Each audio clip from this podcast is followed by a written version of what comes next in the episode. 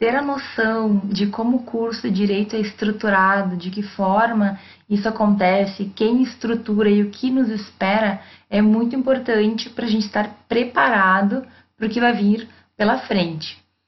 Então, nesse vídeo hoje eu vou falar sobre quais são os fundamentos, como o curso de direito está então preparado, é, sobre que base ele se fundamenta e o que a gente tem que ter que a gente tem que saber já desde o início. Ou seja, os meus próximos cinco anos, o que eu vou ter que estudar, por que eu vou ter que estudar e quais são as outras atividades que obrigatoriamente eu vou ter que realizar.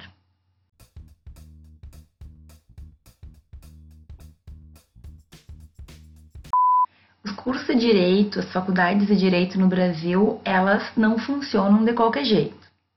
Nós temos um número muito grande de faculdades de direito, cerca de 1.400, só no Brasil.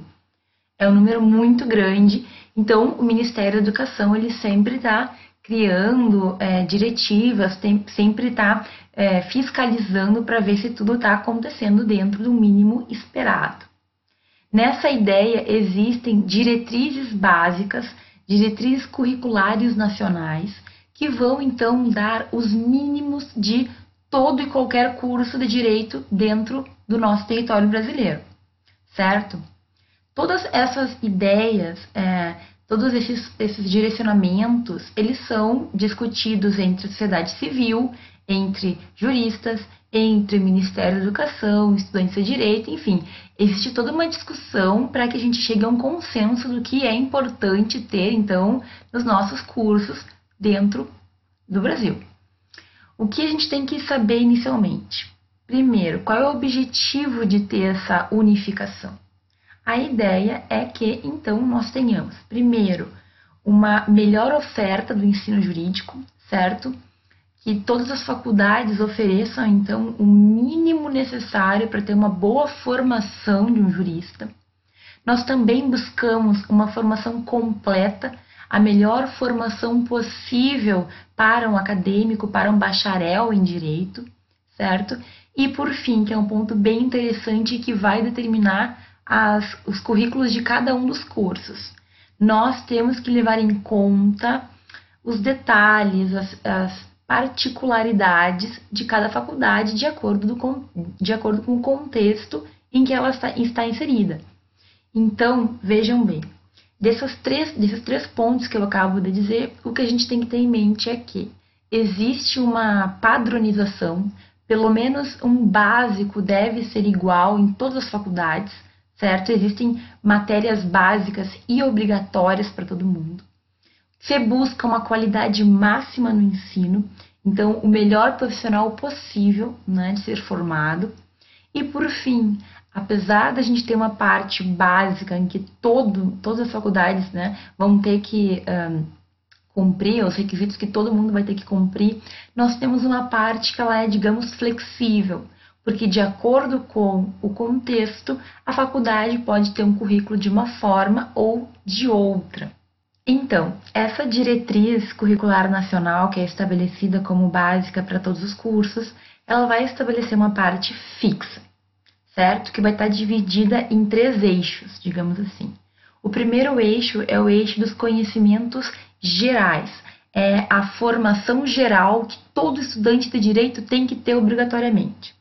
Nesse eixo, a gente vai ter uh, matérias como filosofia, ciência política, economia, uh, sociologia, matérias que não são especificamente de direito, mas que são uma base que todo estudante tem que ter para poder, então, né, poder é, construir um conhecimento jurídico posterior.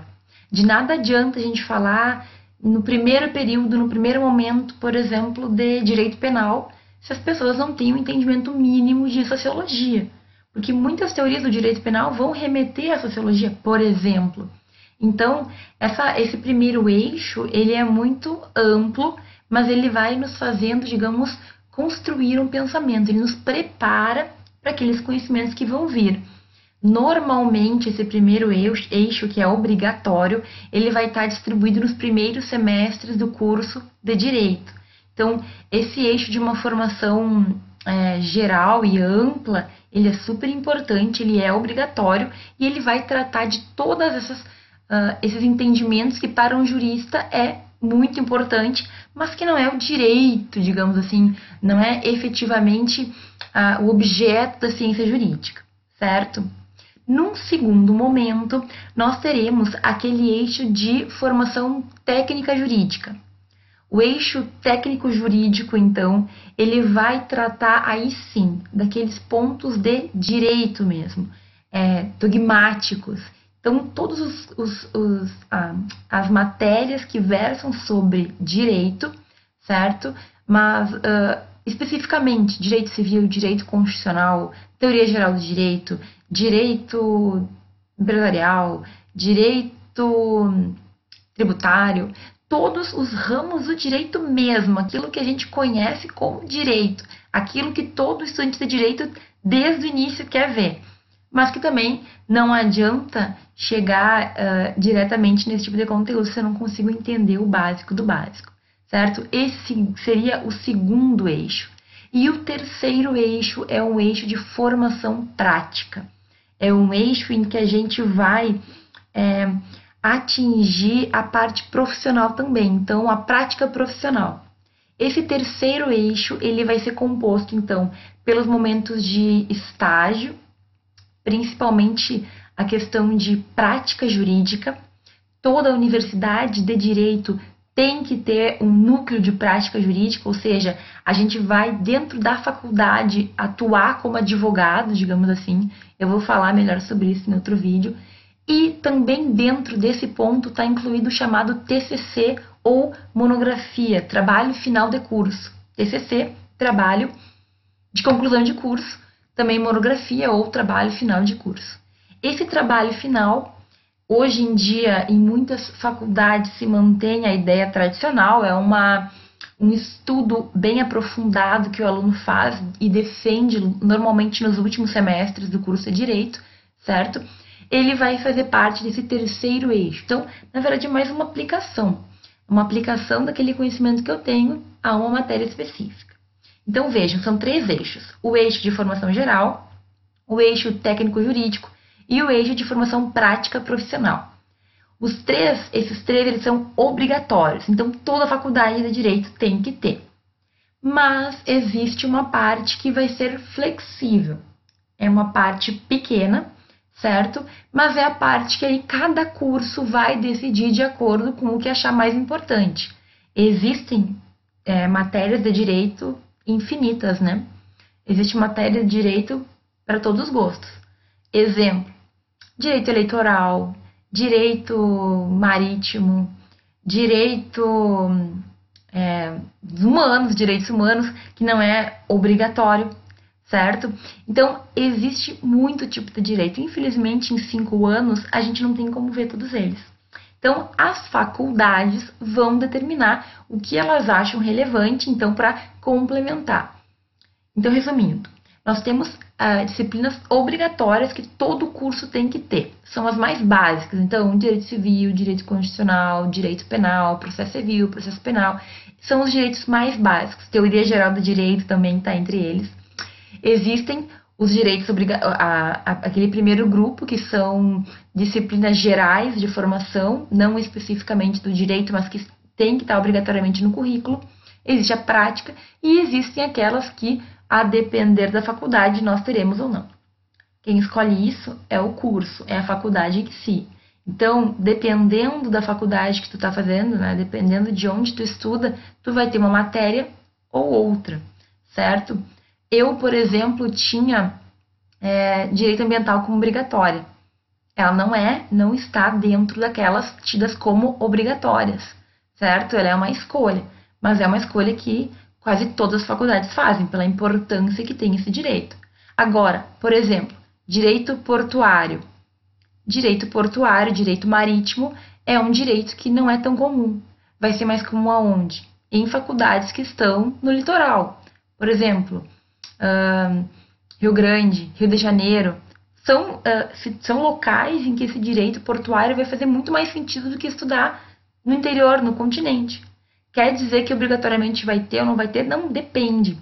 Lembrem que uh, o MEC ele deixa uma abertura para as universidades decidirem as matérias de acordo com a questão regional, de acordo com o momento, de acordo com o que naquela época se decidiu que seria melhor atribuir e inserir no currículo.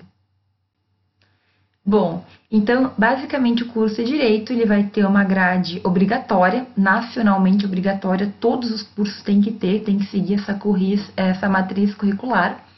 Além das obrigatórias, cada curso vai definir quais são as uh, disciplinas extras que ele vai ter, que naquele curso serão obrigatórias. E além dessa, desse currículo fixo, digamos assim, que todos os alunos daquele curso, daquela faculdade terão que cumprir, nós teremos algumas disciplinas que são complementares, certo? Disciplinas complementares da graduação se costuma chamar. Então, essas disciplinas podem ser disciplinas optativas do curso de direito. Então, por exemplo, na minha faculdade não se tem direito municipal mas eles oferecem essa DCG, essa disciplina complementar, a cada dois anos. Então, eu decidi complementar a minha faculdade, ter essa, essa DCG dentro do curso de Direito. Ou então, uma disciplina de outro curso, uma disciplina que o meu curso aceite. Digamos que eu vá fazer uma, uma disciplina no curso de administração, por exemplo, gestão de pessoas, certo?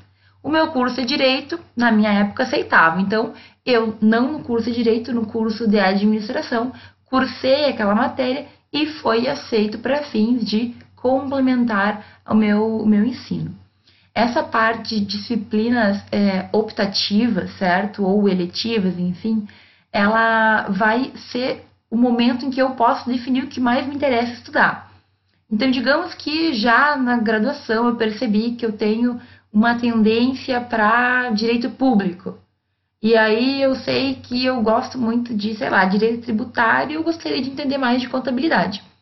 Eu posso ir atrás de uma matéria, inclusive fora do direito, que satisfaça esse meu interesse, certo? Essa parte é muito interessante. Muitas vezes as pessoas não dão bola para DCG, para disciplina complementar, mas ela pode fazer tu ter um conhecimento diferente dos teus colegas pode fazer ter um conhecimento voltado para aquilo que tu já tá mais focado ou que tu gosta mais. Então, a TCG, ela é uma oportunidade que a gente tem de viver outros conhecimentos, que não é especificamente do direito, certo? Além da DCG, nós temos as atividades complementares, que também estão previstas como obrigatórias por, por essa matriz curricular nacional. Então, assim, o que seriam atividades extra, né? Atividades complementares? Atividades complementares de graduação, ACG se chama em alguns lugares. Basicamente, pode ser um curso de línguas, pode ser eventos jurídicos, pode ser uh, algum tipo de formação que eu tive, certo? A maior parte do tempo a gente vai falar de eventos jurídicos e de cursos de línguas, e aí vai depender da faculdade se aceita ou não aceita o curso que tu fez, mas são basicamente é, atividades que vão além da faculdade. Então, além das meras aulas que eu tenho todo dia, eu tenho que ir atrás de uma formação maior. É por isso que evento jurídico é tão importante. Não apenas, claro, para contar as horas, que é o que normalmente os alunos estão interessados, mas para a gente ter essa formação, esse contato também com outras áreas, talvez questões que na faculdade não teria. Então vejam, repetindo, no curso de Direito, a gente vai ter as disciplinas obrigatórias, as disciplinas que o nosso curso vai eleger como obrigatórias, as disciplinas optativas ou eletivas, que são a, a, além das obrigatórias, algumas que eu posso escolher se eu vou fazer ou não, de acordo com o que eu quiser. E, por fim, essas horas de atividade, que aí vão ser normalmente fora da faculdade. São cursos, eventos, outros tipos de complementação na minha formação acadêmica. Falando de termos práticos, então, o que é obrigatório para todo curso de direito é ter no mínimo 3.700 horas de aula, certo? Entre as optativas e as eletivas, enfim, nós temos que ter tudo isso na graduação. E, normalmente, o prazo mínimo de formação de um curso de direito são cinco anos.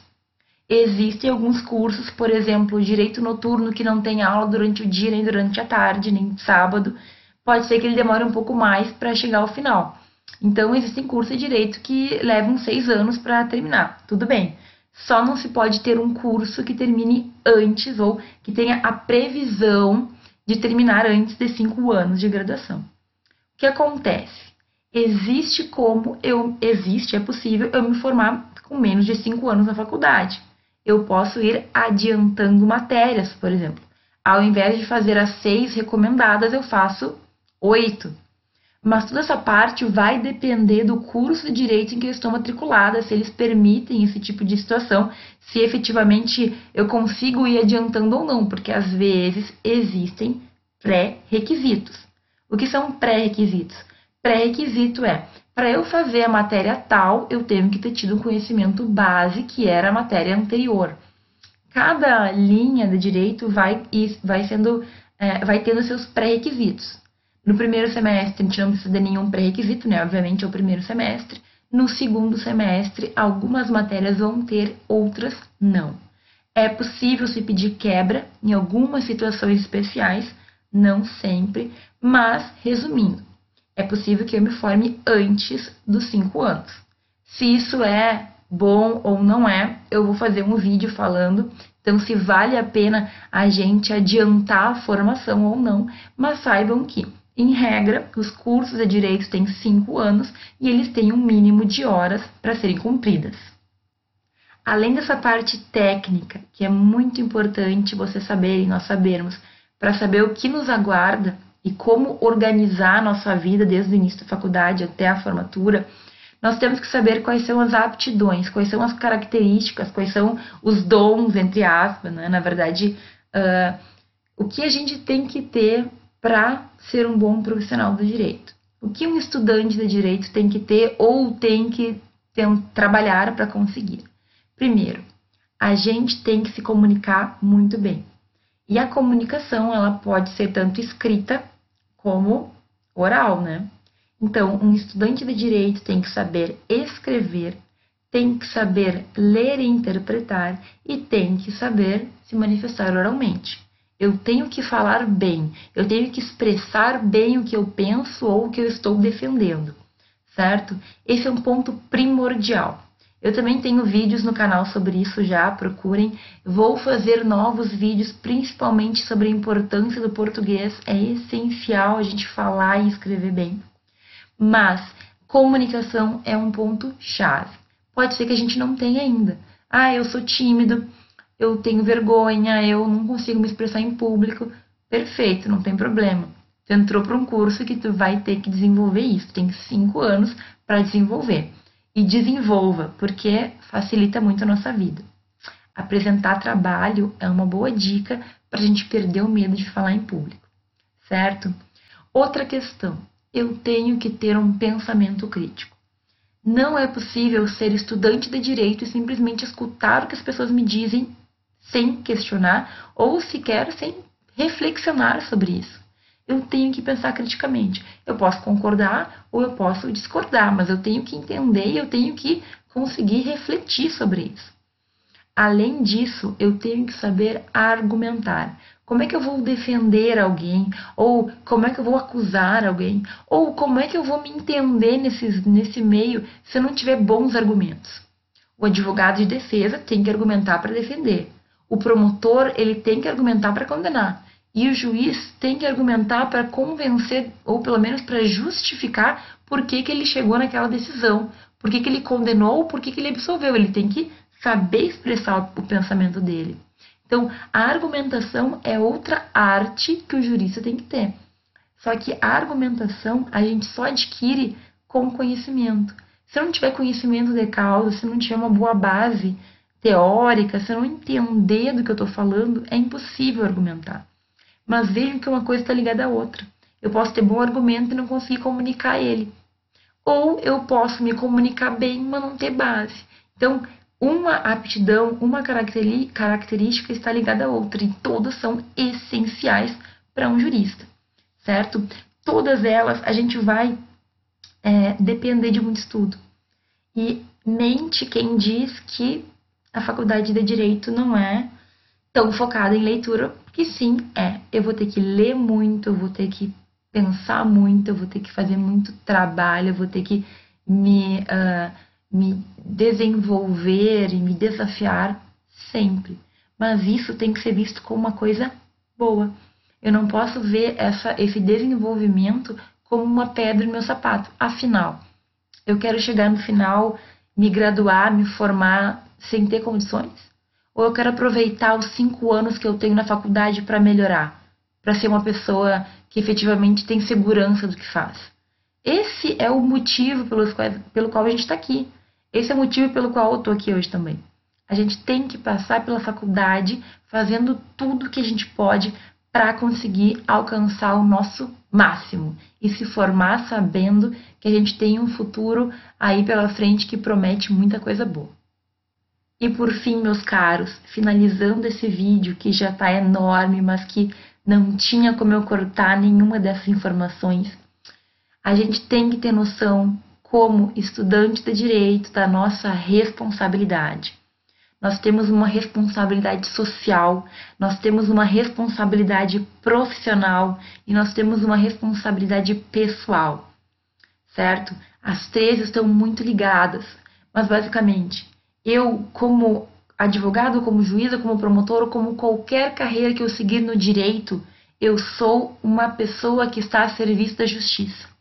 Eu estou a serviço do Poder Judiciário, não especificamente, mas eu estou a serviço de fazer com que uh, a lei seja cumprida e com que as pessoas tenham uma justiça, o mínimo de justiça possível, certo? O mínimo. Então, eu vou sempre buscar o máximo de justiça. O direito ele existe para garantir uma sociedade coesa, uma sociedade organizada, uma sociedade minimamente feliz. E como jurista, eu tenho responsabilidade social de buscar então fortalecer essa sociedade. A responsabilidade pessoal, eu diria, ou também a profissional, né? Primeira profissional, porque é até mais simples. A responsabilidade profissional que eu tenho é a responsabilidade de garantir que as pessoas sigam vendo a nossa profissão como algo nobre. Infelizmente, nós temos muitos advogados, juízes, promotores, muitas pessoas do mundo jurídico que perderam a noção de justiça e perderam a noção do que é certo e do que é errado. Esse tipo de valor a gente não pode perder, não pode perder nunca, porque é, é isso que nos fortalece, é isso que faz com que a gente acredite no mundo melhor. Se a gente efetivamente já abandonou, chutou o barco acredita que não tem como melhorar, então, não tem por que a gente viver, não tem por que a gente seguir vivendo. Agora, a gente tem que manter o pensamento de que as coisas podem melhorar. E cada um agindo dentro da sua consciência, né?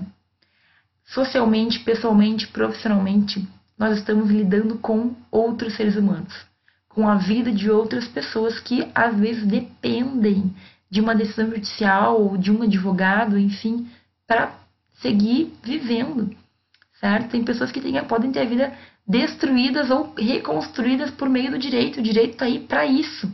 Então, nós temos que ter noção da importância que a nossa profissão vai exercer na sociedade.